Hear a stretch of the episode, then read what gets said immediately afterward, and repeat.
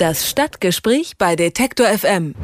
Stuttgart 21. Ähnlich wie der Berliner Flughafen ist das eine XXL-Baustelle, die kein Ende findet.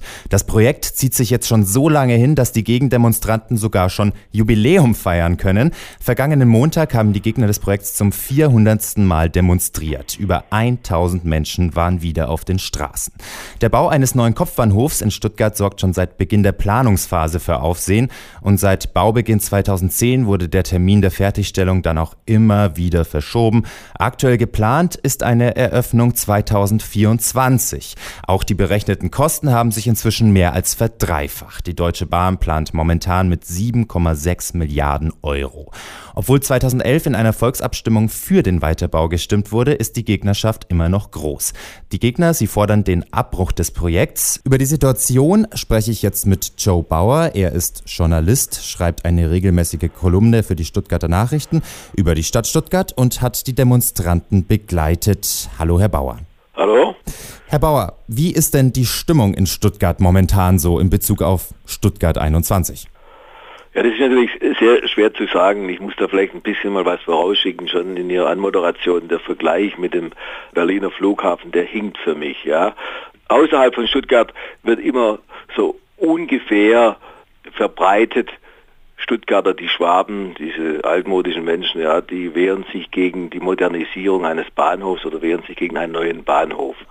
Für mich geht es hier nicht um einen Bahnhof, sondern um ein ziemlich monströses Immobilienprojekt. Dieses Projekt wird seit Anfang der 90er Jahre geplant. Wenn ich die Stimmung beurteilen soll, ist es natürlich sehr schwierig, weil es gibt verschiedene Lager. Ihren Worten entnehme ich also, dass die Stimmung immer noch ziemlich angespannt ist. Also Sie sind immer noch emotional sehr dabei. Aber ist es so, dass der Protest, den Sie da jeden Montag begehen, ist das jetzt auch einfach so zur Gewohnheit geworden oder haben Sie wirklich noch echte Hoffnung auf einen Abbruch? Verstehen Sie, ich versuche halt manchmal zu erklären, dass die Dinge von außerhalb falsch gesehen werden, weil ich habe das natürlich eine Million Mal mittlerweile gelesen, wie sich schwäbischen Spießer hier gegen einen Bahnhof wehren. Die meisten Leute dieses Protest wehren sich aber nicht gegen einen Bahnhof, sondern um den Umgang und die Zerstörung einer Stadt. Sie müssen mal überlegen, da wird nicht nur ein Flughafen gebaut, irgendwo in Brachland oder wie in Hamburg draußen die Elbphilharmonie. Hier werden allein 60 Kilometer Tunnel angelegt. Das ist ein viel weitreichendes Projekt und der alte Bahnhof wird gleichzeitig zerstört. Das sind zum Beispiel die Seitenflügel dieses historischen Baus sind bereits abgerissen. Deswegen interessiert mich auch gerade eben, ob Sie noch Hoffnung auf einen Abbruch haben. Hoffnung ist nicht immer das einzige Motiv eines Protests. Ja. Das Motiv des Protests ist auch Aufklärung, Information, die ganz, ganz dringend notwendig ist, weil den Leuten halt oft was ganz Falsches vorgesetzt wurde. Auch zum Beispiel im Zusammenhang mit der Volksabstimmung. Die Volksabstimmung hat ja nicht das Ja oder Nein oder für oder gegen das Projekt behandelt, sondern man hat damals über eine Bausumme von 4,5 Milliarden abgestimmt. Wer ist dafür, wer ist dagegen? Und selbst da war die Fragestellung noch so kompliziert, dass sie die meisten außerhalb von Stuttgart wahrscheinlich gar nicht begriffen haben. Und denken Sie, dass eine erneute Volksabstimmung immer noch dieses Ergebnis bringen würde wie damals? Das kann ich nicht beurteilen. Sie müssen Folgendes überlegen. Je höher die Bausumme wird, je länger der Termin dauert, der angebliche Termin, der immer mal wieder verschoben wird für die Fertigstellung, desto absurder und surrealer wird das ganze Projekt. Wer soll denn eine Summe von 10 Milliarden zum Beispiel nachvollziehen? Der Architekt des Bahnhofs Ingenhofen zum Beispiel spricht bereits, hat er neulich einen Spiegel gemacht, von 10 Milliarden. Sie können also davon ausgehen, dass es noch mehr werden.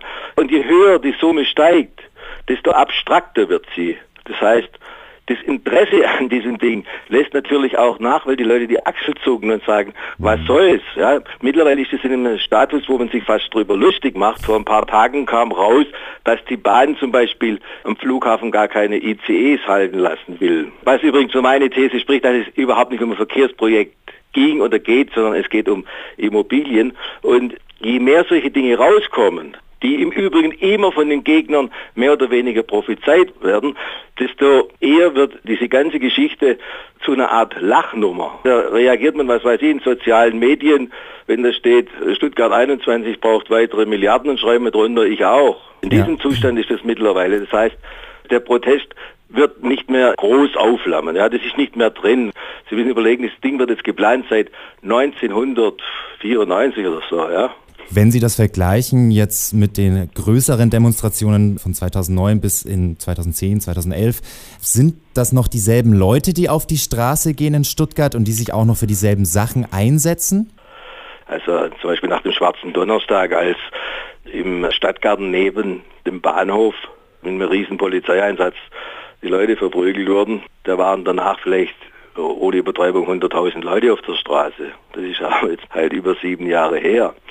Und natürlich sind es immer noch dieselben Leute, vielleicht gar ein paar hinzu. Und es sind natürlich schon auch bewusst lebende Leute, die sich auch in anderen Initiativen engagieren. Und dann darf man vor allem eins nicht vergessen, es ist manchmal völlig egal, ob da jetzt noch 500 auf der Straße sind montags oder 1000. Es sind immer Experten darunter, und zwar aus der Architektur, aus der Justiz, es sind Ingenieure da, es sind Rechtsanwälte da, die recherchieren und immer wieder Sachen aufdecken, die man ohne diese Demos nicht erfahren würde. Unser eins hat sich da im Prinzip nie eine Hoffnung gemacht, dass dieses Projekt scheitern bzw. abgeblasen werden könnte. Davon ging ich gar nicht aus, weil mir von vornherein klar war, da geht es um zu viel Geld, um zu viel Kohle. Also ich ging nie davon aus, dass dieses Projekt zu stoppen wäre. Wann hört dieser Wahnsinn, hat er ein Ende? Wann steht Stuttgart 21 da? Sie müssen davon ausgehen, dass da immer wieder neue Probleme auftauchen werden, so wie die immer auftauchen und diese Vorhersage, das ist das bestgeplante Projekt aller Zeiten und sowas, das hat sich einfach als Witz erwiesen. Ständig werden Rechtfertigungen angeführt, über die die halbwegs gut informierten Gegner natürlich lachen, weil die das schon vor Jahren vorausgesagt haben, was da alles kommen wird. Also ich mache mir da überhaupt gar keine Vorstellung, wann das fertig sein könnte.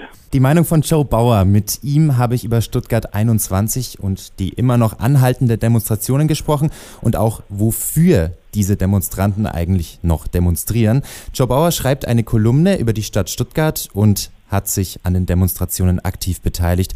Vielen Dank für das Gespräch. Bitte, schöne Grüße. Das Stadtgespräch bei Detektor FM.